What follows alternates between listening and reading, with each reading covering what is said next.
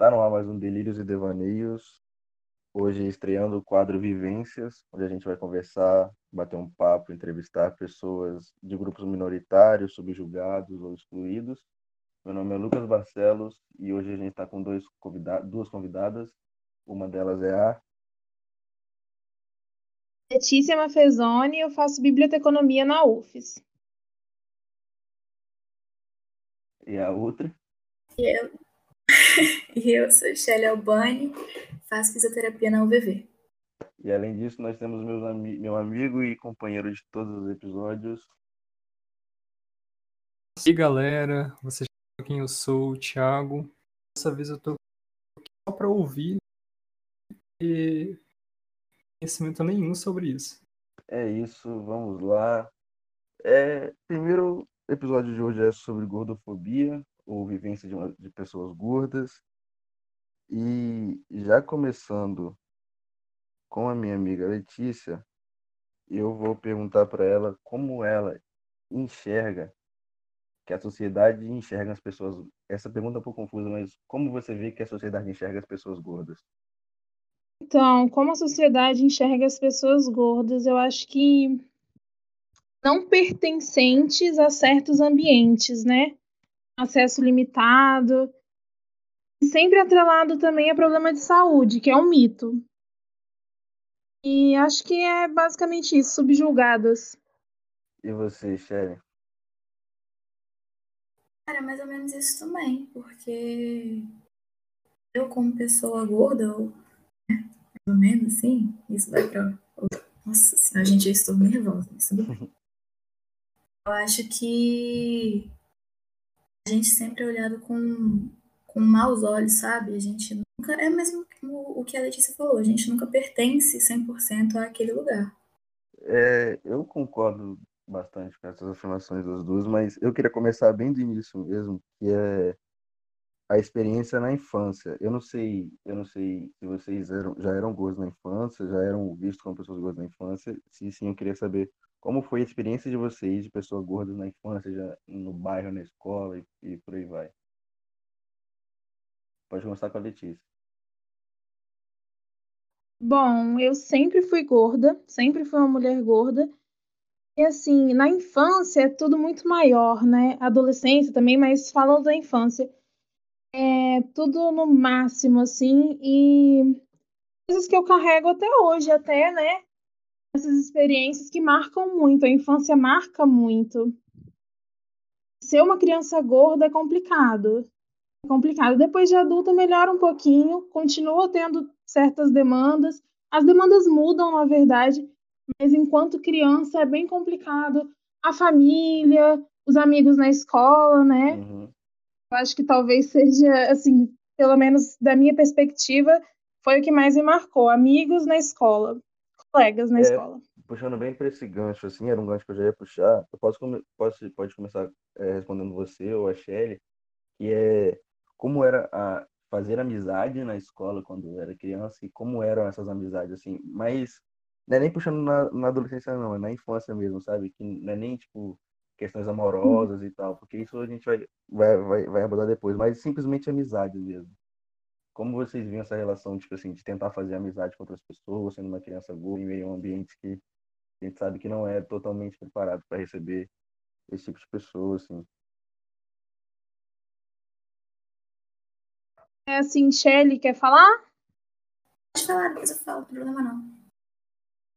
Tá bom. É, eu sentia, enquanto criança gorda, que até para fazer amizade, a gente sempre tem uma ideia de que vai ser difícil para relacionamento e tal, mas eu acredito que até para amizade tem essa concepção de que eu quero estar próxima de pessoas consideradas bonitas.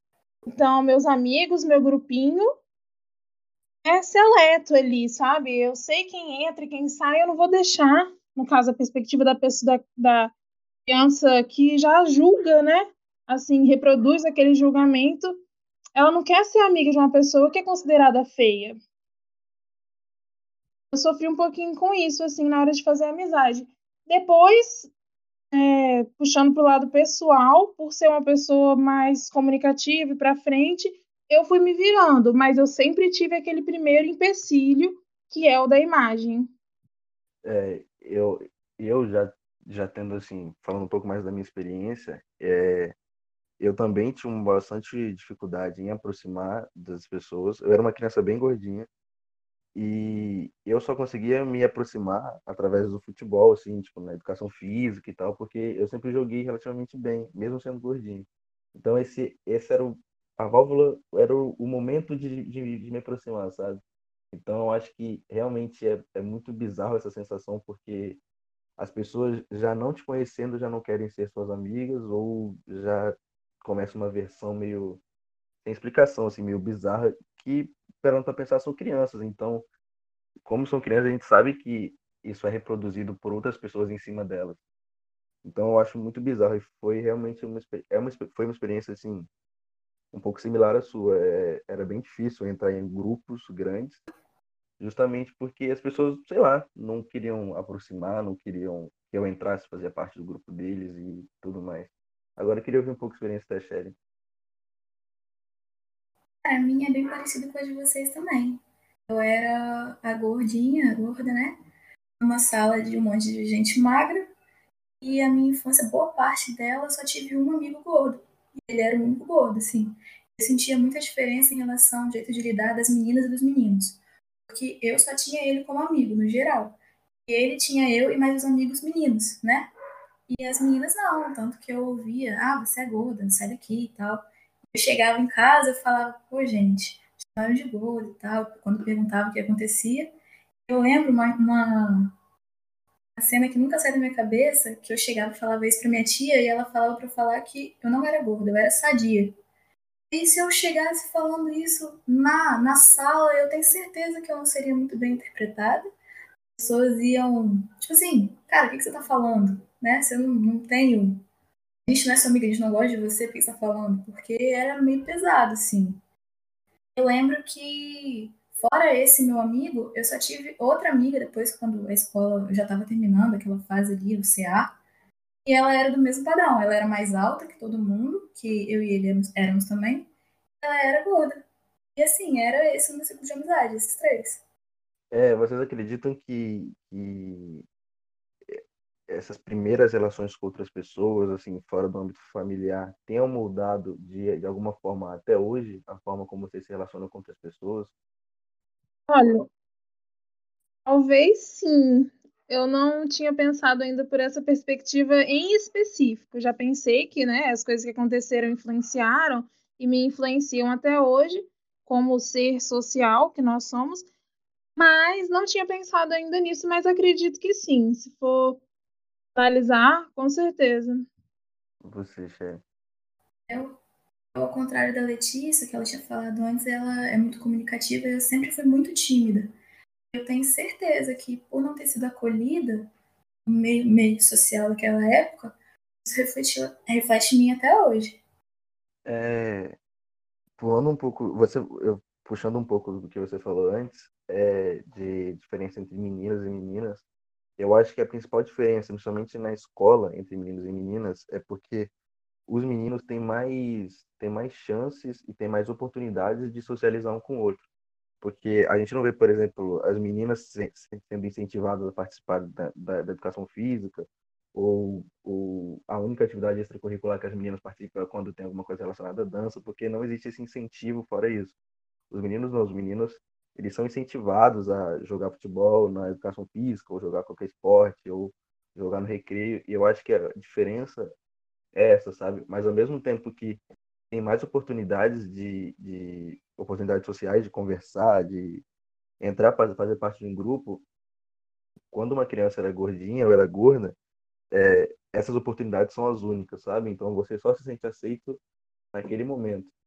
E principalmente no caso eu que jogava futebol tive essa facilidade, mas tem muito a maioria dos meninos que são gordos na infância, eles já já tem uma rejeição ao esporte porque eles sabem que vão ser zoados, que vão ser atacados, então eles nem chegam a participar desses esportes. Então eu acho que esse é o, é o ponto, sabe? Existe uma diferença, sim, pela minha experiência e, e vendo a experiência de vocês, mas eu posso ver que talvez eu tenha sido uma exceção, porque a maioria das crianças que eu vejo hoje, a minha mãe é professora, eu vivo em escolas, a maioria das crianças hoje que são gordas, elas têm uma aversão à educação física, não, não porque educação física vai, sei lá, transformar elas, mas justamente porque elas sabem que aquele ambiente ali de esporte vai ser um ambiente onde elas vão ser zoadas, vão sofrer bullying e tal. É... Eu tive é... esse agravante também, Pode só um minutinho, porque ao contrário das meninas, como você disse, é, é uma realidade, eu sempre gostei de esporte, sempre gostei de jogar bola, de luta, na escola que eu estudava tinha, né, luta, gente, extra, é, extra classe mesmo. E as meninas sempre procuravam GR, eu sempre procurava futsal e a luta mesmo. Quando eu entrei na luta, eu percebi que esse olhar torto delas aumentou muito mais. É, porque eu acho que eu acho que a Letícia até poderia me ajudar nisso. Se eu não me engano, eu já conversei isso com ela no café ou não. Mas é também de pessoas, ou se for no Twitter, não lembro, mas ela vai, vai falar aqui que pessoas gordas muitas vezes não, pra, na olhar de, de outras pessoas, principalmente mulheres, não performam fe, feminilidade, porque não são, entre aspas, é, ali, perdi a palavra, mas não são como se fossem delicadas aos olhos das outras pessoas, então acho que pensando por esse lado, você já era uma criança gorda e ainda entrar para a luta, sabe, deve ter sido esse olhar dobrado. tem a questão também de, de, tipo assim, quando eu fui, porque eu só tinha um amigo menino, né? Então eu tentava me aproximar dos meninos. E esses meninos, eles não se aproximavam de mim porque eu era gorda. Então eu invadia, assim, o espaço deles. Quando eu comecei a lutar, me olharam com outros olhos, não tipo de, excluir, mas, pô, tinha um preconceito em relação à sexualidade, sabe? Eu sentia e hoje eu vejo isso e gente, o que que tem de mais? O que que tem? É, tipo, puxando um pouco para a Letícia agora, tipo, você vê que, as, que muitas vezes as mulheres, as mulheres gordas principalmente, é, não, aos olhos da, das outras pessoas, não performam uma feminilidade que outras mulheres pe performam? Então, eu ia falar sobre isso. Assim, sobre a questão que você falou da educação física e tudo mais, eu entro nesse grupo aí de crianças que não gostavam toda a aula de educação física. Eu estava passando mal, eu tinha alguma coisa. Mentira, né? uhum. né? Mas sempre inventava uma desculpa para não participar. Exatamente porque eu sabia que qualquer coisa, se eu caísse, ou qualquer movimento, eu ia ser julgada, ia ser totalmente zoada ali naquele momento. Então eu já tentava me resguardar disso. É, e linkando com essa questão aí que você falou da feminilidade, é, na verdade, sobre uma outra questão antes que você falou, que foi sobre a diferença entre meninos e meninas, né, nesse julgamento, nesse uhum. processo.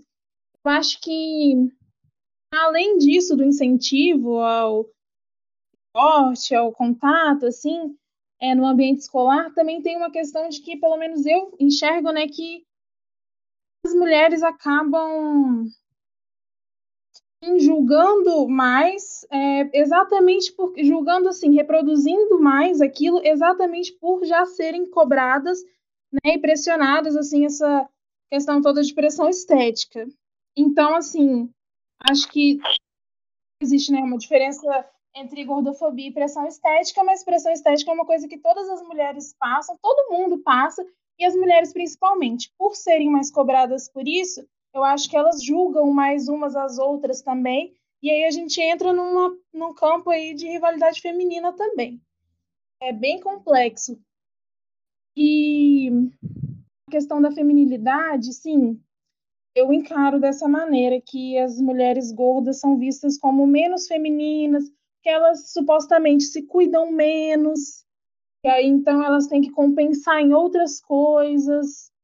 Sempre tem isso, de que ah, a gorda ela tem que compensar em outras coisas, porque ela já é gorda. Então ela tem que dar seus pulos. Eu sempre ouvi isso, sempre tive isso, ou de que a gorda é fedorenta, coisas pesadas, assim, bem gatilho, que não se cuida, que relaxada, que é porca, tem esse estereótipo pesadíssimo. E isso já é pesado para mim hoje com 22 anos.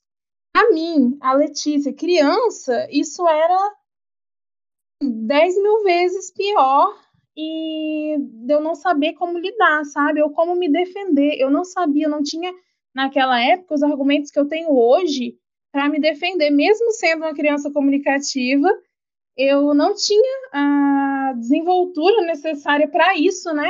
Por se tocar, por se tratar de um de um, um ponto íntimo assim meu e muito pessoal, eu não tinha essa capacidade que eu tenho hoje de rebater essas questões. Então eu internalizei muito isso, de que a gorda não é feminina, a gorda ela tem que se cuidar mais, ela tem que andar sempre maquiada, porque ela já é vista como desleixada. Então ela não pode se dar o luxo de só sair, só ir, assim. Não, ela tem que compensar o fato de já não estar naquele padrão da, da pressão estética. Eu, eu tinha uma amiga no ensino médio que ela fala que ela era uma menina muito cheirosa. E uma vez um professor falou: "Ah, você é muito cheirosa". E ela falou uma frase muito parecida com a sua, que ela falou assim: "Professor, eu já sou gorda. Se eu não se eu não sou, se eu não for cheirosa, as pessoas automaticamente vão achar que eu não me cuido, que eu sou fedorenta ou que eu sou relaxado, desleixado, sabe? E, cara, é foda porque era, já, já não era uma criança, sabe? ela tinha 17 anos quando ela falou isso. E, porra, imagina você viver com esse peso, sabe? Deve ser uma coisa que realmente deve ser um peso de fato, assim. Você ter que fazer algo porque você já é gorda, sabe? E uma cobrança, né, dos outros que se torna, se torna uma cobrança interna e a gente fica naquilo, assim, de sempre ter que pensar aquilo, sempre tem que ter que provar para os outros que, olha, apesar de eu ser gorda, olha aqui minhas qualidades, olha aqui as coisas que eu faço. Não podia, por exemplo, voltando para a infância, como a gente estava falando, não podia, por exemplo, me dar o luxo de é, ser, enquanto criança, não me preocupar com, com arrumada, sabe? Desde criança eu tinha que me preocupar em estar apresentável, arrumada, enquanto as minhas amigas estavam tranquilas, assim, ainda não tinham tão fortemente essa, essa cobrança. Eu não, eu já tinha que estar apresentável. Sim. Isso que você apresentável, falou assim. Mas já, já puxando um gancho assim de, de, de ter que sair arrumado e tal, é, como foram as, as experiências de vocês na adolescência e principalmente as, naquela, naquele momento onde, onde começavam as, as primeiras relações amorosas das, das, das, das, amigas, dos amigos e tipo, como vocês se viam nessas primeiras experiências amorosas? Pode começar com você mesmo, Letícia. Eu? É. Ok adolescência, assim, na adolescência piora um pouco para depois melhorar um pouquinho mais para frente, né? Mas logo na adolescência se amplifica assim essas questões ainda mais. Já estava pesado na infância e na adolescência, Nossa Senhora. Mas de estar sempre arrumada, você diz, na adolescência e relacionamentos amorosos. Isso. Foi isso que você perguntou, uhum. né? Assim, na adolescência, como eu disse, piora ainda essa questão de estar sempre arrumada, de seguir um certo padrão de vestimenta e maquiagem e tudo mais. E isso vai crescendo, vai crescendo. Que reflete também que se você não cumprir esses requisitos, você não tem vida amorosa, né? Uhum. E muitas vezes, até se você cumprir esses requisitos, você mesmo assim não tem, enquanto mulher gorda. É, não vou entrar assim numa questão de que algumas mulheres gordas é, acabam achando um pouco ruim quando a gente trata dessa questão. É, como que eu posso explicar? De que como se elas fossem umas coitadas, sozinhas, solitárias. Uhum. Não, não é isso que eu estou falando.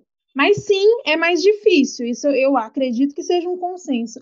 E falando de mim, uhum eu fui a última das minhas amigas a fazer qualquer coisa. Qualquer coisa. De todas as experiências, assim, amorosas, sexuais, ou o que seja, eu acredito que tenha sido a última. Sabe? É aquele momento que todas as suas amigas estão namorando, todas estão tendo algum casinho, alguma coisa, E eu tava lá ainda, secretamente eu já queria ter, mas eu nem deixava transparecer, para não parecer ainda mais derrotada. E aí. É... E foi difícil, assim, até isso começar a melhorar. E. Assim, é isso. Acredito que seja isso. Na adolescência, bem complicado essa questão das primeiras experiências amorosas. Até eu entender era possível alguém gostar de mim, aí entra a parte de autoconfiança também, Uhum. e de autoestima prejudicada, é, para ter alguma atitude ou alguma coisa. Entra a questão de ser. Aí, quando a gente ainda começa a ter essas experiências, elas são sempre escondidas. Ainda tem essa questão. Sim, é, isso eu vou falar um pouquinho depois sobre, sobre relacionamentos em que as pessoas são assumidas ou não, mas isso, isso a gente vai tocar também. É, e queria saber a experiência da Sherry em relação às, às experiências na adolescência, as primeiras experiências amorosas e tal. O meu processo, assim, foi meio pesado. Hoje eu vejo isso, na época eu não via. Porque eu fui gorda, bem gorda, até 2013, ali eu tinha uns 13 anos. Eu mudei de escola, entrei no Fundamental 2, né? Eu vi, assim, já aparecia o interesse do, pessoal em um e outro, um e outro e tal, e nunca em mim. Sempre tinha interesse nas minhas amigas, que eram todas magras, e em mim nem, nenhum interesse. E aí, nas férias do meio do ano, eu decidi que eu ia emagrecer. Eu parei de comer, assim, muita gente não sabe, eu acho que dois, três amigos meus sabem disso. Mas eu comia três biscoitos maisena, ali no almoço, assim, quando eu acordava. E à noite, às vezes, eu jantava ou às vezes eu fazia um brigadeiro. Eu passei as férias todas fazendo isso. Quando eu voltei, tava muito magra. Muito magra, eu perdi. E eu fazia uns exercícios escondidos, assim, no quarto e tal. 5 quilos. Quando eu voltei para as aulas voltaram, né? Eu voltei para a escola, todo mundo se assustou. Nesse momento, eu tinha passado por um distúrbio alimentar, porque eu me via, eu tava pele e osso real, dava para ver as quinas, sabe, de ombro, Uhum. cotovelo. Eu me achava gorda. E nesse momento que eu tava desse jeito, os meninos começaram a me notar. Foi aí que eu dei meu primeiro beijo, que aí eu tive o primeiro namoradinho e tal. Só depois que eu emagreci, sei por isso que eu fui ser notada.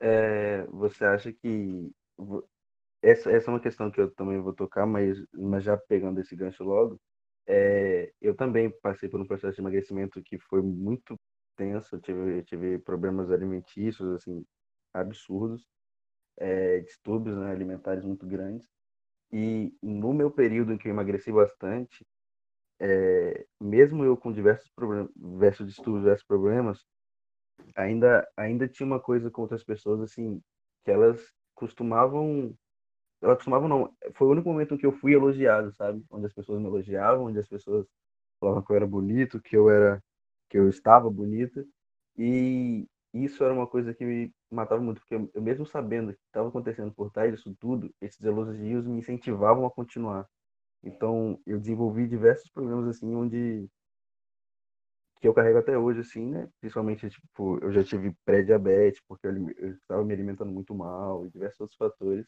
Mas eu queria saber, no- na sua experiência, assim, de emagrecimento absurdo, como esses elogios e tal, esses olhares começaram, te afetaram. Foi ali que eu comecei a ser elogiada. Assim, quando eu dei esse boom de emagrecimento, eu mantive por um ano, um ano e meio, por aí. E quando eu entrei no ensino médio, no segundo ano, se eu não me engano, eu fui começar a engordar de novo. Foi muito engraçado, tipo, ah, hoje é engraçado, né, olhar. E conforme eu fui engordando, os elogios foram sumindo e foram se transformando em crítica. Nossa, está diferente. O que, que tá acontecendo com? Você está estranha? Nossa, mas sabe, essas coisas de. Alguma coisa, eles não falavam diretamente, mas tem alguma coisa te deixando feia. Eram, eram comentários negativos, de jeitos negativos, porque eu tava engordando. É, isso, tipo, te afetou de, de alguma forma, por exemplo, tipo, motivou a continuar é, se alimentando mal ou afetou, tipo, nossa própria autoestima, assim, quando você parou de receber os elogios que você estava recebendo quando estava magra e tal? Então, é, na época, foi, graças a Deus, sim, um momento que eu comecei a, a me tocar de que eu não precisava dos elogios, né? para poder me sentir bem comigo mesma. Então, eu não tive nenhum emagrecimento, nenhuma loucura dessa de novo, não. Mas me incomodava pelo fato de. Assim, eu nem tinha engordado tanto, cara. Eu realmente não tinha engordado tanto. E aquele interesse, né, que tinha aparecido quando eu estava extremamente magra, sumiu todo. Saía para rolê, assim, tava na época, né, social, todo mundo beijava todo mundo e tal, eu não beijava. Sendo que um ano e meio atrás eu tava, tava, né, nossa. Mas eu ficava com algumas pessoas. É, é, falando um pouco disso, assim, principalmente de primeiras festas, assim, rolê e tal, a experiência de vocês em, em questão, por exemplo, já puxando um pouco pro meu, pro meu lado, eu era o único amigo gordo do meu grupo de amigos. Então, quando a gente ia pra festa, pra rolê, eu nunca chegava em ninguém. Eu ficava com, com algumas meninas, mas nunca no contexto de festa, no contexto de rock, de rolê, porque eu não chegava em ninguém. Eu tinha muita vergonha de chegar em alguém e a pessoa me zoar. Tipo, como foi a experiência de vocês, assim? Pode começar você, Letícia, tipo, nessa época de primeiras festas, primeiros rolês, onde todo mundo pega todo mundo? Como você tipo, se via nesse meio assim?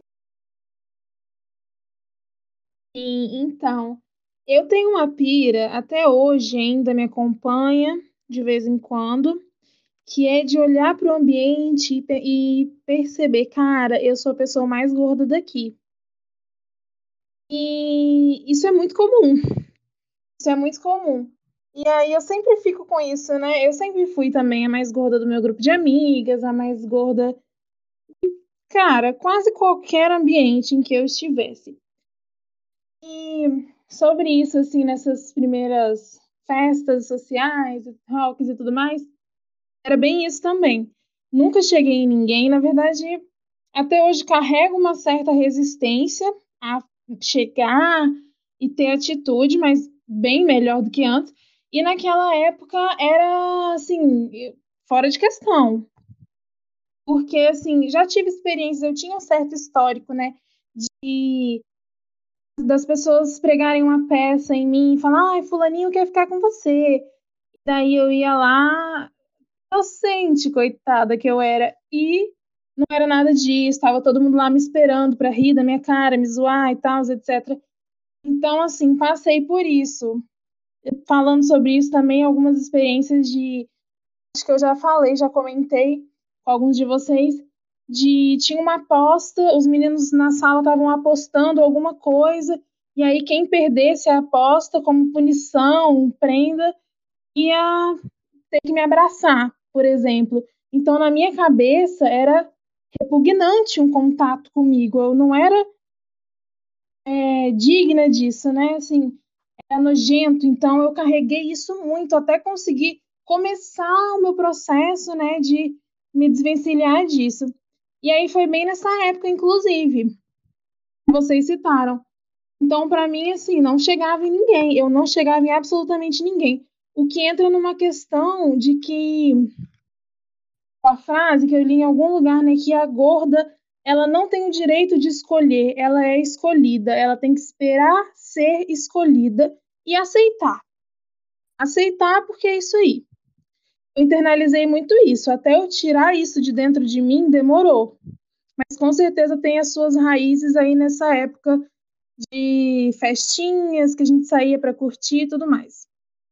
Então, é, puxando um pouco para isso que você falou de, de ser repugnante ou, ou de ter que aceitar quando, quando outra pessoa quiser ficar com você, é um, um dado, talvez seja muito pessoal ou seja em outras pessoas, mas das minhas amigas que passaram de, por relacionamentos abusivos, todas, para não dizer todas, 99% eram meninas gordas ou negras né, fora do padrão. Mas é muito engraçado porque eu tenho uma prima onde eu já vi diversas vezes minhas tias falarem com, falarem com ela sobre o namorado dela. Ela não mais namora hoje, mas ela já namorou. Onde, onde ele era um cara super escroto, ele traía ela, fazia várias coisas. E era muito bizarro, porque todas as vezes que surgiu o assunto de terminar, surgiu o assunto de dela partir para outro, para outro momento, as tias falavam, pô, sabe que vai ser difícil encontrar outra pessoa, né? Você sabe que ah, do jeito que você tá, você não vai encontrar ninguém. E ela, durante muito tempo, se submeteu a isso. Então, é muito engraçado essa questão de. Engraçado entre aspas, né? essa questão de, de a gente vê isso, como as pessoas são obrigadas a, a se submeter a situações onde elas não queriam estar por simplesmente serem gordas, sabe? Sim, sim, totalmente. Eu mesmo também já passei por isso. Pensar o que que eu vou fazer depois e das pessoas também me cobrarem essa coisa, né? Como se fosse impossível para mim ah, conquistar outras pessoas. Eu dei, é como se eu tivesse dado uma a sorte, uma da vida, sabe? E tenho que me agarrar a isso até o final, até onde eu puder, independente se está me destruindo, está me fazendo mal, está acabando com o meu psicológico. E isso é muito, muito destrutivo, muito pesado e difícil de sair dessa, desse jogo mental. Falando um pouco mais sobre isso, assim, é... outra questão que eu acho bem importante tocar é sobre ser assumida em, relações, em relacionamentos. É, essa questão de ser assumido foi tenso, porque é, no momento em que eu namorei a primeira vez, quando eu comecei a namorar, eu não era uma pessoa. Eu não era gordo, né? Eu tinha emagrecido, tava naquela fase que eu tinha emagrecido, mas durante o relacionamento eu voltei a engordar. E dentro do próprio relacionamento mudou completamente é, a forma como, como aquela pessoa em questão me mostrava para as outras pessoas, sabe? E eu queria saber, tipo assim, eu ainda tive o privilégio, entre aspas, de, de continuar sendo assumido ou de ser assumido. Porque as pessoas gordas não têm esse, essa experiência, a maioria delas não tem experiência de ser assumido em relacionamento. Eu queria saber um pouco a experiência de vocês, assim. Pode começar Letícia mesmo, depois a Shelly vai. Tranquilo. É... Sobre não ser assumida, né? Eu entendo essa questão, assim, se a Shelly quiser ir primeiro para eu organizar, meu... perdão, para eu organizar meus pensamentos aqui. Tá bom. Seria melhor, Shelly, você quer falar? Eu, assim, sobre o assunto de fato, eu não tenho muito o que falar, porque eu tava pensando, nunca tive, não sei agora, no meu atual relacionamento, nunca tive um, namoro ou um, uma ficada assim mais séria enquanto gorda eu só tive quando eu era magra. Eu comecei a. Antes de, de emagrecer, eu não tive nada, nem beijo, nem nada. E depois, quando eu fui engordando, quando eu engordei de fato, eu não tinha absolutamente nada. Nem chegava a esse ponto de, pô, será que eu vou ser assumida, né? Eu não tinha, não tinha absolutamente nada. Às vezes eu ficava com alguém e tal, mas era só o momento ali e pronto. Sim, eu passei por um por esses processos assim de estar ficando com algumas pessoas enquanto gorda, mas sempre escondido, escondido da família, escondido dos amigos mais próximos, escondido de todo mundo. Inclusive sobre essa questão da família é bem complicado. É, sempre foi um questionamento assim da, da parte da família da pessoa ah, mas você vai ficar com essa menina mesmo? Tipo assim, você consegue coisa melhor. Olha para você, olha para ela, nem combina isso de nem combina, porque é incrível o, quantas vezes eu já ouvi isso. Então, para mim, eu comecei a pensar, peraí, então gordo não combina, não vai combinar com ninguém, né? Porque sempre tem isso de. Primeiro que para mim já é uma besteira isso de combinar, não combinar, até porque isso é baseado em quê, né? Mas eu sempre ouvi isso. É, eu sempre ouvi isso, assim, de que, ai, não combina, é um casal que, não, ai, não, não. E isso vindo da família da pessoa de forma muito forte. Os amigos nem chegava muito nesse ponto, não, porque nem me, muitas vezes nem sabiam. Quando me conheciam, não sabiam de nenhuma relação ali por trás. Mas a família, às vezes, né, frequentando casa, assim, é, me via, né? Era inevitável. Acho que se tivesse como me esconder da família, me esconderiam também. Mas era meio que inevitável. E aí os comentários da família para mim eram mais presentes e fortes assim. Eu já tive mais os amigos, porque não era nada sumido, nem nada sério, mas às vezes quando tinha uma frequência, normalmente era no, no rolê dos amigos, sabe? Aí juntava um grupo, um grupo, e aí saía. E nesse grupão, assim, eu já, já ouvia, tipo, pô, vai ficar com ela? Não, não chegava a família os comentários, sabe? Eram dos amigos. E aí não passava dali. É, é, isso é bem intenso, porque a minha experiência também são bastante parecidas com as de vocês. Mas, pulando para o tópico, porque a vida não é só relacionamentos amorosos, e isso não é necess... só pessoa... pessoas boas não só pensam em relação a isso. Eu queria passar um pouco para outro tópico, que seria vida adulta, mercado de trabalho e tal. É, eu, particularmente, ainda tenho o privilégio de não precisar trabalhar de fato no mercado de, de carteira assinada, ou eu ainda estou no meio da minha faculdade, ainda não estou no momento, ainda não preciso, ainda, e nem tenho necessidade dentro de casa de ter que trabalhar ainda. Mas a Letícia trabalha, a Letícia já passou por esse momento. Eu queria saber como você enxerga a sua vivência de pessoa gorda no mercado de trabalho, assim, é, na própria empresa, que você, nas próprias empresas que vocês já trabalharam, ou no momento que você estava procurando emprego e tal. Sim, é, como ainda não terminei a faculdade, então não posso trabalhar exatamente na minha área. Área que eu gosto, dentre aquelas que eu tenho como trabalhar sem formação acadêmica, é muito de relacionamento com cliente, atendimento ao público. Eu gosto disso. As opções que eu tenho hoje, eu gosto disso. Sempre foi um pouquinho assim difícil já trabalhei em lugar, em vários lugares, né, que tive que lidar cara a cara com o público, mas os lugares que mais me aceitaram foram justamente call center e atendimentos assim online ou por telefone. Tem muito isso. Existe até uma questão, isso é até uma, um diálogo assim entre algumas mulheres gordas que eu já tive contato que é o call center. O call center e a mulher gorda. Sabe? Porque lá ninguém vai te ver e tudo mais, então você tá fazendo seu atendimento ali sem ninguém te ver é, a sua imagem, né? E é bem presente isso, pode parecer que não, mas é bem presente, é uma coisa que dá para linkar muito, assim, a gorda no mercado de trabalho, call center e outras formas de, de trabalhos, assim, é, onde o público não te vê mesmo. E aí depois chega a parte, aí a gente começa a mandar currículos para vários lugares e tudo mais. E aí o currículo tem que ter foto, você tem que ser apresentável, né? E entra uma série de padrões, não só sobre a gordofobia assim, em si, né? Mas entra uma, uma série de critérios em relação àquela sua fotinha lá no currículo ou então se o currículo não tem foto, ou não exigem, porque alguns lugares exigem, né? Uhum.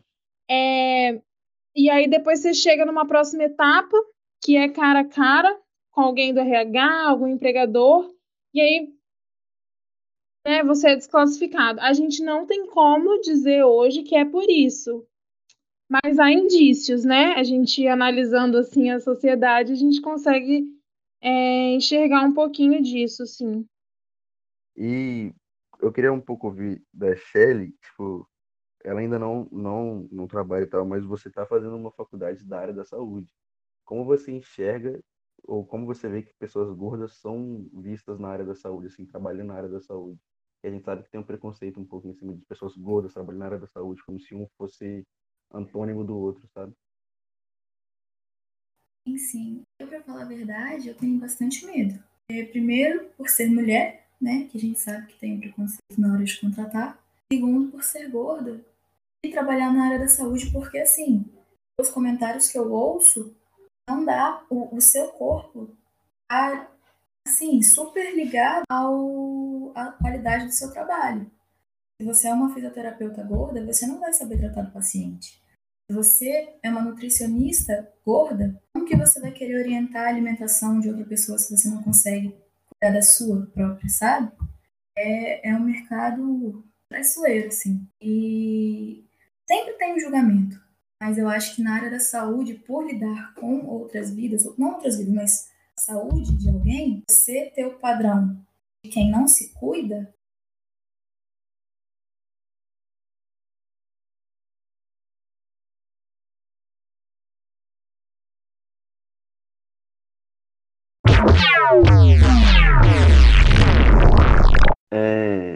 um pequeno erro, vou tentar arrumar na edição, se não conseguir, estamos aqui mesmo, vocês vão ouvir do mesmo jeito, eu espero.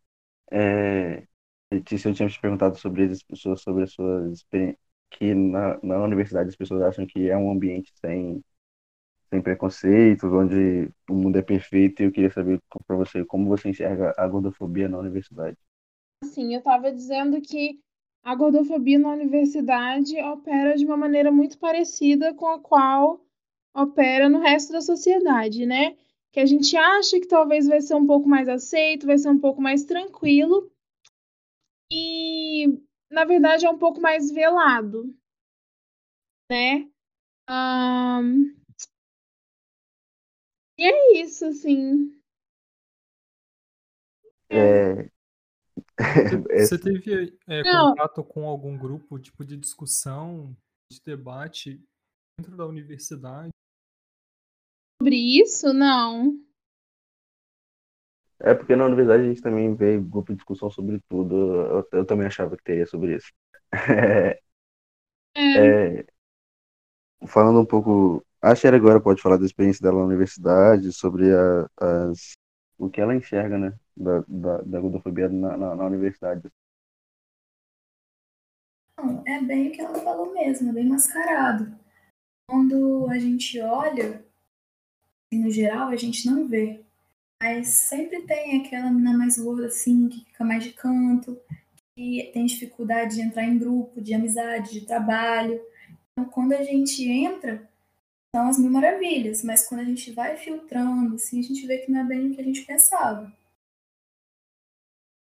É, pulando um pouco, pulando um pouco para outro tópico, é, eu queria saber a reação de vocês que, que com a, com a pressão estética sofrida da própria sociedade e na questão, tipo, onde a gente vê nas propagandas, nas novelas, nos filmes, é, principalmente, e eu queria saber muito bem de vocês, principalmente porque a gente sabe que as mulheres já sofrem uma pressão estética muito maior simplesmente por serem mulheres.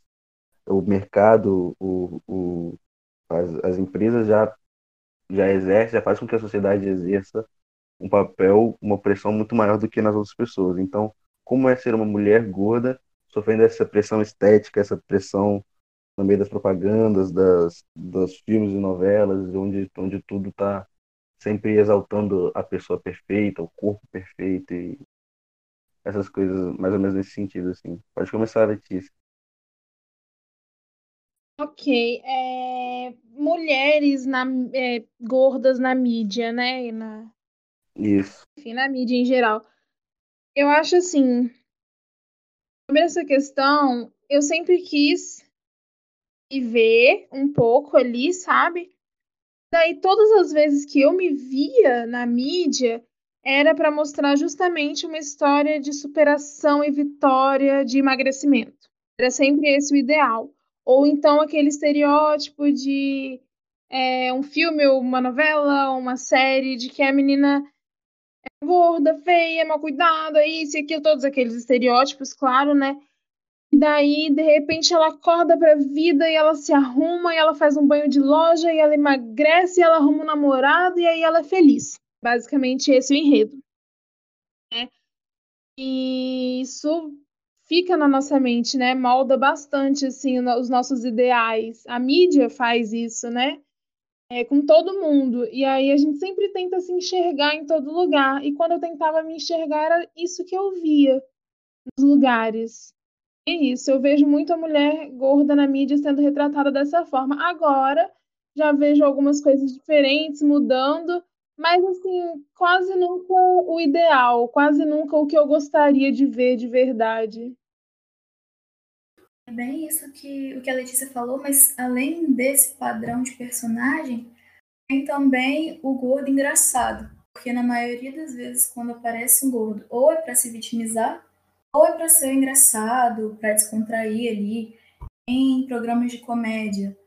A maioria ele é gordo. E cria, né, querendo ou não, para as pessoas que estão vendo, vai ser isso. Ou o gordo vai ser triste, ou o gordo vai ser 100% sempre engraçado.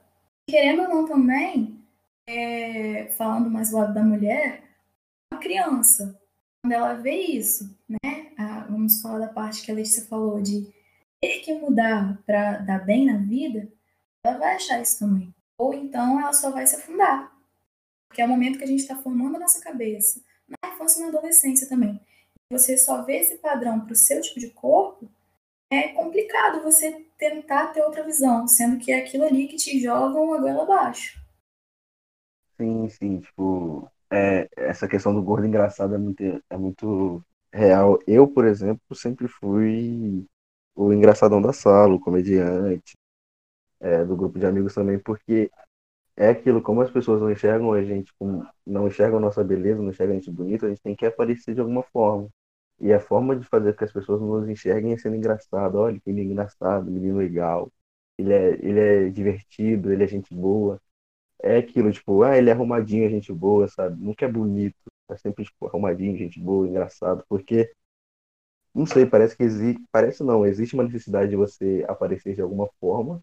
E a forma que basicamente nos é, nos é empurrada pela mídia, pelos filmes, principalmente filmes hollywoodianos, é essa questão de tem que ser engraçado, tem que ser engraçado, tem que ser engraçado. Então a gente vê que a maioria dos gordinhos tem, tem isso, sabe?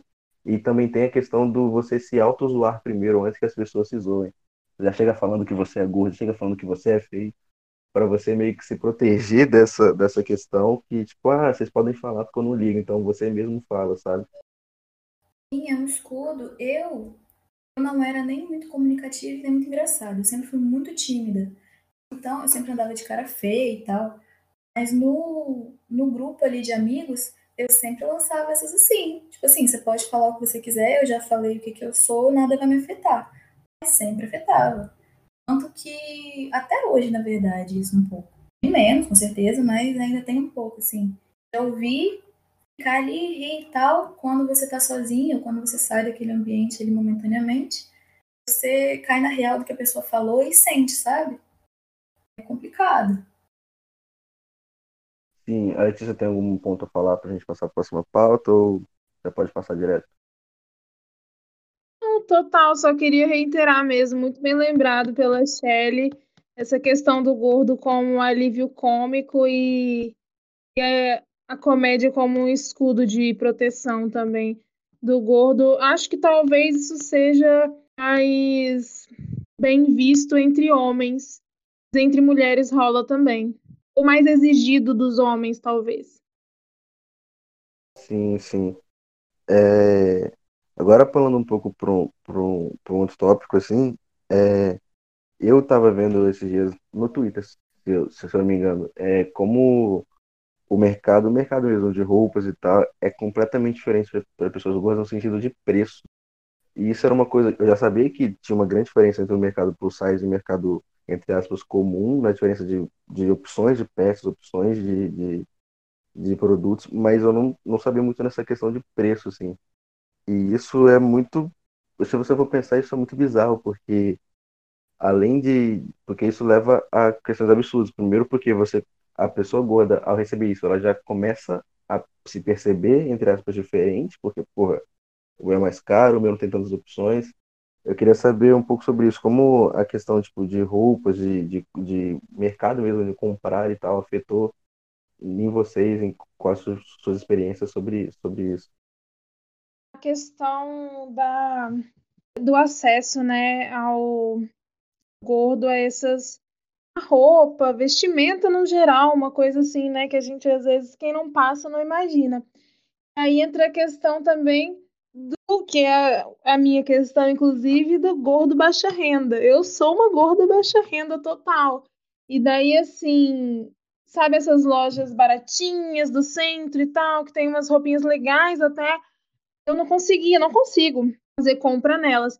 Então, tudo é muito mais caro pra gorda e gordos também, imagino. E aí, assim, nossa, isso já me dificultou em, dificultou em várias coisas, incluindo entrevistas de emprego. E assim, era um pouco complicado. Calça jeans, que é uma coisa que é, assim, é bom ter, né? Vai com tudo, é uma peça coringa. Era complicadíssimo, até hoje é complicado, um pouco menos, porque hoje eu ainda, tipo assim, trabalho e consigo juntar para ter um dinheirinho para comprar uma, uma roupa melhor. Mas antes era sem cogitação, porque não tinha como. O que, eu, o que eu poderia, o que caberia em mim era muito acima do meu orçamento. Já fiquei sem roupa para trabalhar diversas vezes, para entrevista, para. Ai, tem um bico aqui, fazer tal coisa, freelancer de não sei o que lá, roupa tal, tal, tal. Pô, não tinha. Não tinha por, um, por esse motivo, tá ligado? Porque eu sou gorda, não. Olha a, como isso priva, sabe, alguns acessos e condições, assim. Muito doido imaginar isso, muito doido. É, é muito bizarro. É muito, é muito bizarro isso, porque a gente. São coisas que a gente não pensa muito, assim. Eu queria ouvir um pouco a experiência da Sherry sobre isso também. Eu acho que a questão do vestuário, além do preço das roupas serem muito caras, é o padrão de, de roupa para gordo também. Agora está mudando um pouco, mas quando são coisas mais elegantes, mas como se fosse roupa para magro, um tamanho maior. Agora, vendo isso, essas roupas são extremamente caras. Antigamente, quando não tinha esse, esse tipo de roupa para gordo, eram aquelas roupas de malha, de um tecido fresquinho, estampas extremamente extravagantes, porque gordo quer chamar atenção, gordo não sente frio, todo gordo é calorento. Era isso com os preços exorbitantemente altos. E agora, quando como tem esse essa maior visibilidade, assim, tem essas blogueiras, né, que são gordas e tal, o, o mercado da moda tá, tá se adaptando, mas o preço não muda. Em relação à calça jeans que a Letícia falou, cara, me, me lembrou de uma coisa aqui, porque calça jeans é a coisa que eu mais tenho dificuldade para comprar. Porque nunca fica bom. Ou fica bom na perna, ou fica bom na cintura. Se fica bom na perna, fica muito largo na cintura e tem que usar cinto ficar apertado o dia inteiro. Se fica bom na cintura, ou não passa, ou passa com muita dificuldade ali na perna, amassando tudo. Aí beleza, a gente conseguiu arrumar a perna, a bunda e a cintura. Você olha para o teu pé, a tua canela ali, a calça tá ou muito grande ou muito larga. Eu, pelo menos, tenho muita dificuldade mesmo, assim, de achar a calça jeans, porque o que eu falei de aumentar o número do magro, em muitas lojas que têm preço mais acessível é exatamente isso. Eles não se preocupam com a modelagem do público-alvo para aquele tamanho de roupa. Eles se preocupam em tentar vender. Sabe, isso, nossa, quando ela falou, doeu o coração aqui, porque é muito difícil. Se a gente for procurar uma calça ou qualquer outra roupa, um preço um, que fique melhor na gente, o preço é, é sim, surreal. Eu nunca tive uma calça jeans que eu não precisasse fazer um ajuste na costureira depois. Eu sempre compro já pensando, tá bom, vou comprar, mas vou ter que levar na costureira para fazer isso, isso e aquilo. Sempre, todas. Eu nunca tive o prazer de comprar e poder usar. Nunca. Sempre teve que sair da loja para costureira e depois da minha casa. Uma outra dificuldade que eu queria falar também, porque se alguém da indústria da moda estiver escutando a gente, pensa mais em quem tem coxa grande. Porque ou você pega um short que dê aqui, mas aí fica extremamente apertado na sua coxa e divide ela em duas, ou então você compra e tem que usar o cinto e apertar de novo. E do mesmo jeito parece assim, você está usando uma roupa gigantesca, porque apesar de não ser o seu tamanho, no caso meu tamanho, a minha coxa é muito grande. Então, às vezes eu tenho que comprar um, dois números, às vezes até três números maior do que o meu, para poder ficar mais larguinho na coxa, mano. É complicado. Ai, roupa, ai, nossa. Roupa que fica machucando na coxa, assim, as coxas tudo assada. Ai, olha, quem tem coxa grossa entende. Todos principalmente, mas coxa grossa já é, é um fator para isso, assim. Muito chato. E aí, o primeiro lugar que rasga ou que desgasta é sempre nas coxas. Ai, complicado. E aí não pensam, né, talvez numa coisa mais reforçada, não, não existe assim. Hoje em dia eu já dei uma olhadinha, de vez em quando tento me inteirar sobre esse assunto. Assim, o meu assunto, o meu foco enquanto mulher gorda é um pouco menos essa questão visual e um pouco mais acessibilidade. Mas a questão do vestuário também é super importante. E aí tento me inteirar sobre isso e vejo que hoje em dia está crescendo, está começando a ter uns estudos isso, assim, sobre modelagem, é, questão do tecido reforçado, essas coisas pensadas para o corpo gordo. Porque, na verdade, a gente quer uma roupa. É, uma roupa que está na moda, uma roupa que talvez está todo mundo usando, mas elas não podem ser só reproduzidas, só pegar o mesmo, a mesma coisa e fazer num tamanho maior. Tem que ser um pouquinho pensado também para além disso. Isso é muito também que eu vi sobre em grupos assim de gordas estudantes de moda ou que gostam de moda, enfim, que pesquisam sobre isso. É bem interessante essa questão, porque cabe aí um estudo muito bem feito sobre isso. Eu, além da faculdade de fisioterapia, eu faço um técnico de vestuário. E eu posso afirmar com total certeza que é possível e não é difícil fazer roupa gorda. Não é. Porque é óbvio que eles vão no, no maior mercado que a, a indústria da moda ela tem que entender, e hoje ela está começando esse processo, que tem muito gordo por aí, cara. E o gordo não é desleixado. A gente volta no assunto do início do podcast. O gordo se cuida não por obrigação, mas por gostar mesmo, sabe?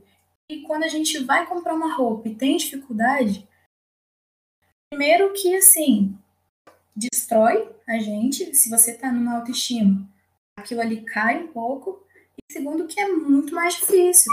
Então, assim, vale muito as empresas, assim, tentarem, é, microempresas, assim, que estão começando de agora, porque agora na quarentena tem muita gente investindo nisso. Não, não só na roupa, né, mas no... no... Então, oh, meu Deus. Começar o negócio vale muito começar é, para roupas, roupas para pessoas gordas, porque não é difícil, gente. Vai usar mais material? Vai, mas não precisa botar o preço que a gente vê por aí. Não precisa. Não é difícil. É, puxando um pouco o gancho do que a Letícia falou sobre acessibilidade, assim, eu queria eu queria que vocês que vocês falassem um pouco sobre a questão da acessibilidade mesmo, que é uma coisa que poucas pessoas enxergam e, e isso é uma questão que realmente afeta diretamente na vida das pessoas gordas. Então, essa questão da acessibilidade, quando eu digo, é uma questão muito material, assim, sabe, da do acesso ao gordo, do gordo a ambientes e coisas. Muita gente não chega a pensar nisso, porque realmente acaba essa pauta às vezes acaba se perdendo, mas para mim é crucial. A questão, por exemplo, da roleta ou catraca do ônibus, a questão de é, cadeira, cadeira de plástico de bar. Meu Deus. Eu nem sou religiosa, me dá vontade de rezar todas as vezes que eu sento em cadeira de bar. E eu amo bar, eu amo. Mas aquelas cadeiras eu sempre penso que vai quebrar. E que se quebrar, todo mundo vai rir de mim. Então é complicado. A catraca do ônibus, como eu, como eu comentei, é uma questão de muitos, muitas pessoas gordas maiores. Né? Existe o gordo menor e o gordo maior, vamos colocar assim. É uma questão crucial mesmo, assim, de ser chacota, de não, não conseguir de não, sabe, não conseguir passar e as pessoas olharem ou ter que explicar que não vai passar por causa disso. É um constrangimento. E aqui, pelo menos onde a gente mora, né, tem a roleta dupla agora, agora não, faz um tempo, que dificultou mais ainda essa acessibilidade pessoas gordas. E daí vem dessa questão assim mesmo, que eu acho que é muito pesada mesmo, que delimita quem pode estar naqueles ambientes. Quem pode se sentir confortável e bem-vindo naqueles ambientes, porque, pô, não tem uma cadeira para mim. Não tem como eu me sentar confortável. Cadeira de escola, aquelas que já vem com a mesa acopladinha assim, na, sabe, na frente. Simplesmente eu estudei com uma pessoa, com um menino, que pô, tiveram que levar uma cadeira especial para ele. E isso foi, assim, motivo de, de chacota o ano inteiro. Então é complicado. A gente precisava simplesmente conseguir existir em essas questões, que são questões tão, tão intrínsecas, assim, tão. Sabe? Coisas que não deveriam nem, nem estar tá acontecendo, sabe? das cadeiras é, é super importante. Não que os outros não sejam, mas quando você falou do bar ali, eu já pensei direto na faculdade. A gente não, não, não precisa pensar só no ponto de lazer. Né? Nas necessidades que a gente tem, a gente tem dificuldade.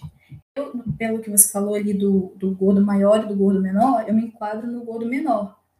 Em cinema, às vezes, aquele, aquele apoio de braço já me incomoda. Da faculdade, ali a cadeira da UVV, ela é acoplada com a mesa. Primeiro, para a postura que é horrível. Mas não, não vem ao caso. E eu não dou direito na cadeira, não. Minha perna, minha bunda ali fica sobrando. E se fosse alguém maior que eu? Conseguiria sentar direito ali? Quando eu estudava em escola particular, é, na infância, né, eu estudei, depois eu fui para pública. Na pública eu não tive isso, não, porque a cadeira era, era separada da mesa. Mas na, na particular que eu estudei, a gente tinha um caso desse aí, que tinha que levar cadeira era tanto separada, era maior e era acolchoada também.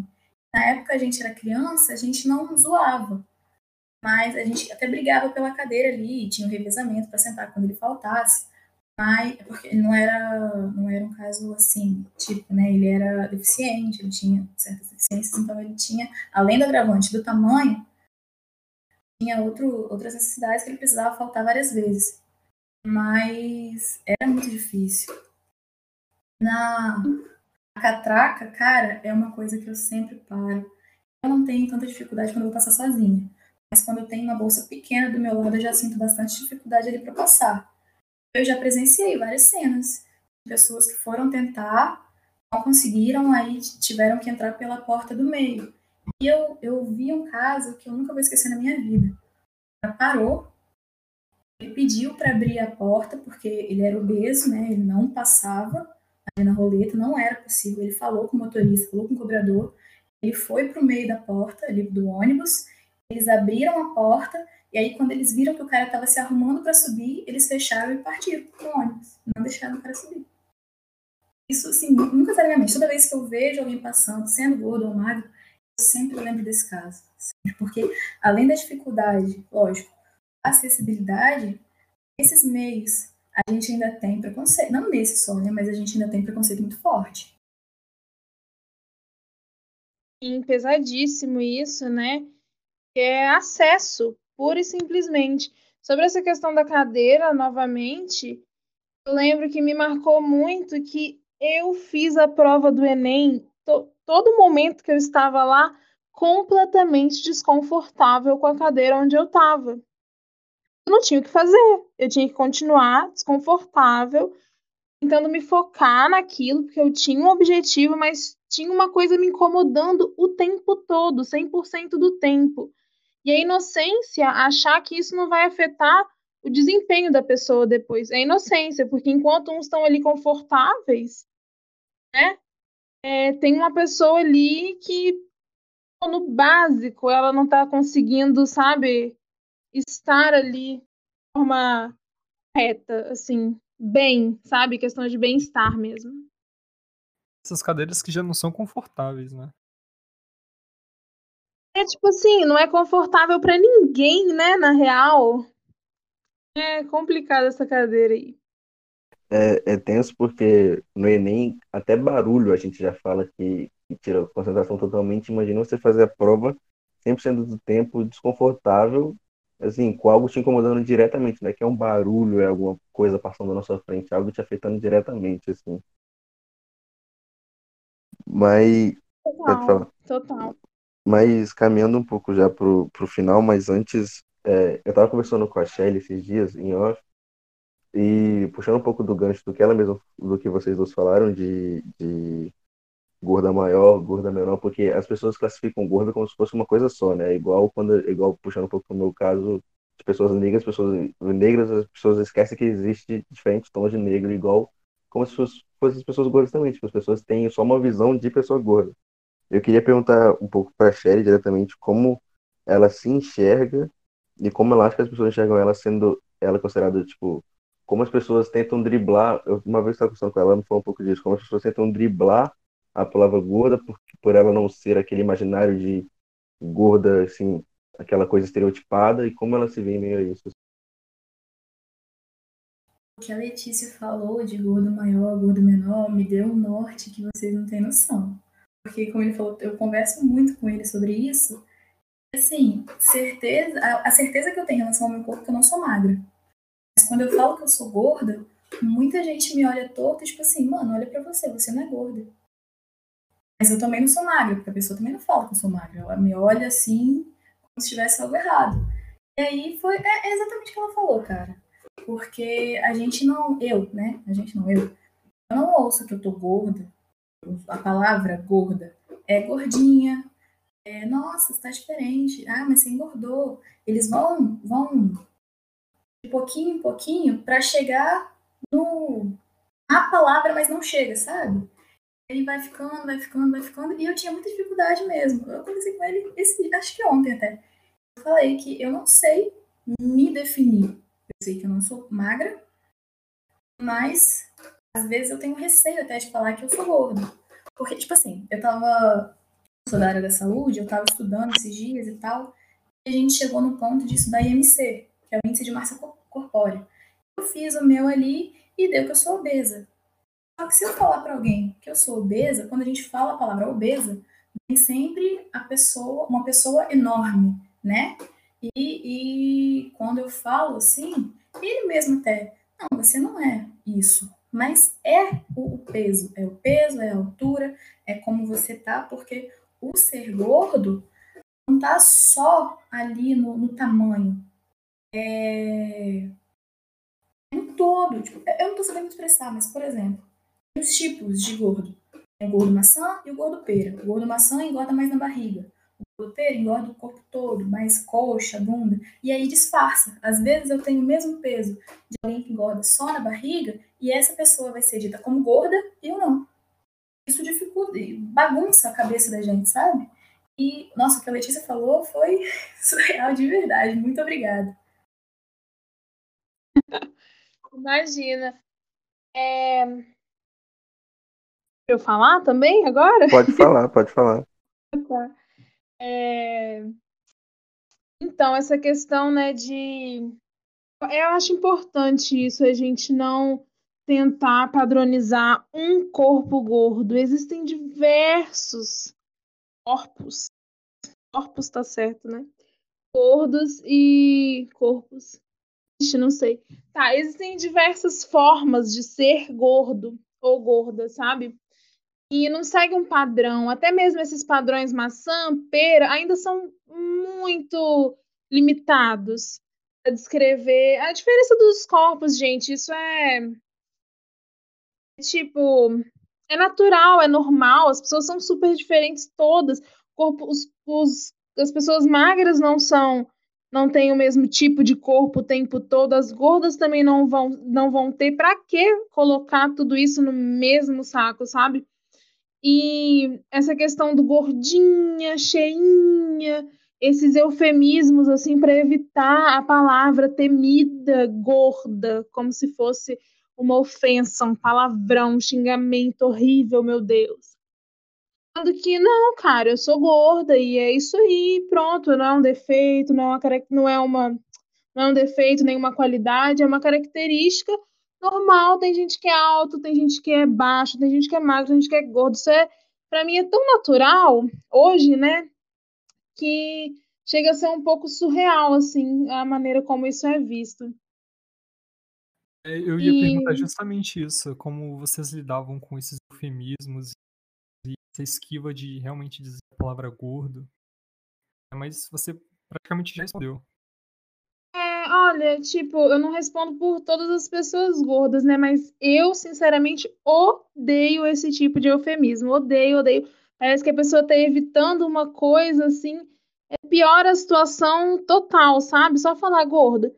Claro que depende, né, de pessoa para pessoa. Acho que tem que. Acho que primeiro existe mesmo a necessidade de, de falar, talvez, sabe, apontar isso. Porque tem essa questão também do gordo ser ponto de referência, né?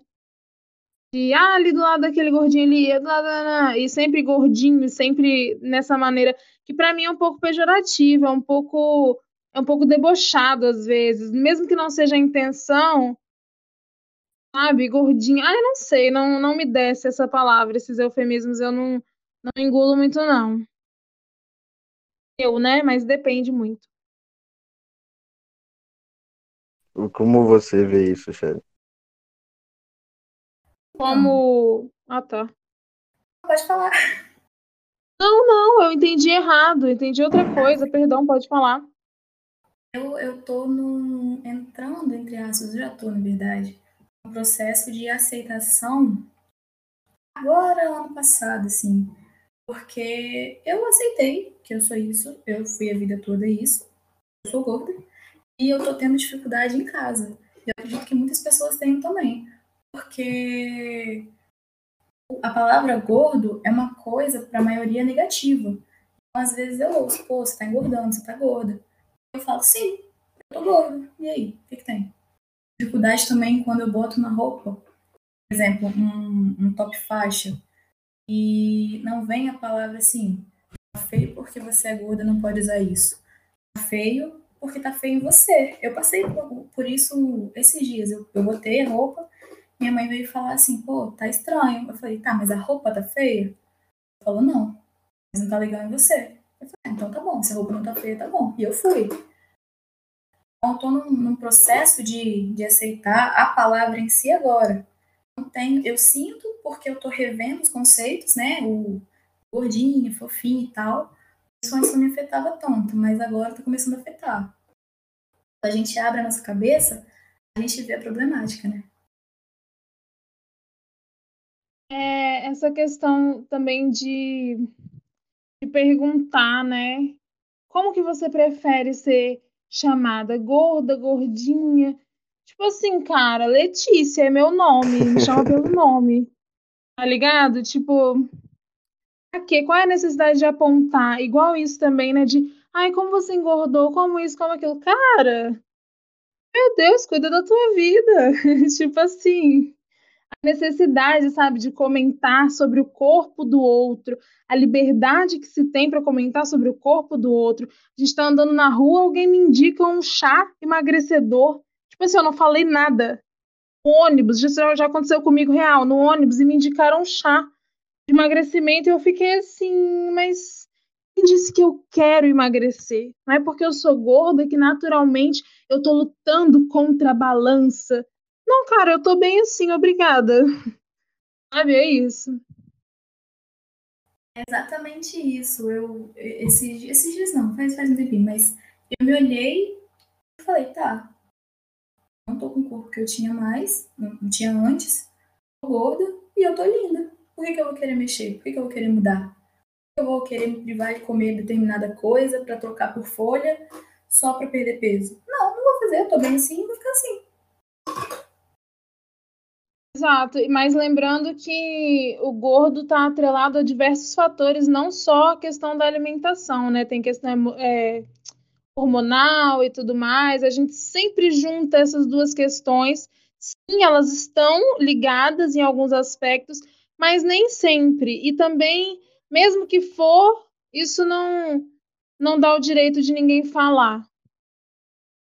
O tipo corporal da pessoa também é, além do fator hormonal, mas tem gente que o, o, corpo é grande. Ali não, não vai ser magro, assim. Ela pode tentar, pode parar de comer, pode fazer exercício, ela vai conseguir. Mas não, não, o corpo dela em si não pede isso. Ela pede, a sociedade pede, mas o corpo dela não tem necessidade.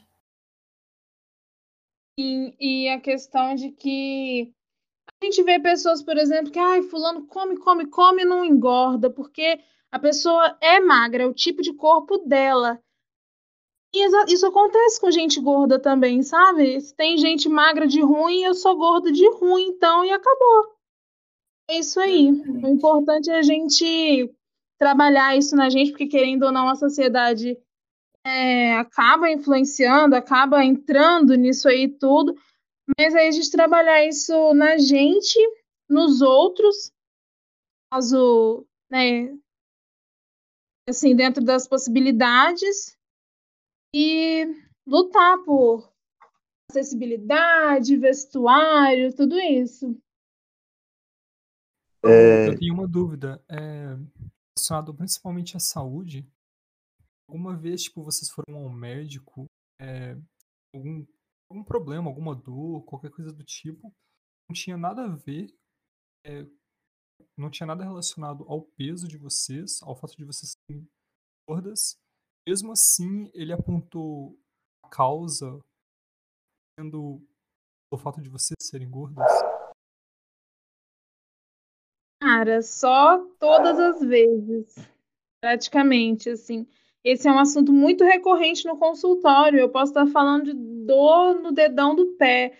E sempre tem alguma coisa ali que, sabe, para isso você precisa emagrecer, pô, mas não sei o que lá, quer que eu te encaminhe para o endócrino, para uma nutricionista e tal.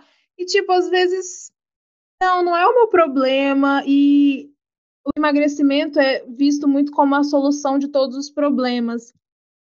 Sabe? Por todo mundo, às vezes até pela pessoa gorda, sabe? Nossa, mas quando eu emagrecer, a minha vida vai mudar, eu vou ser diferente, meus problemas vão se resolver e vai ser tudo mais fácil.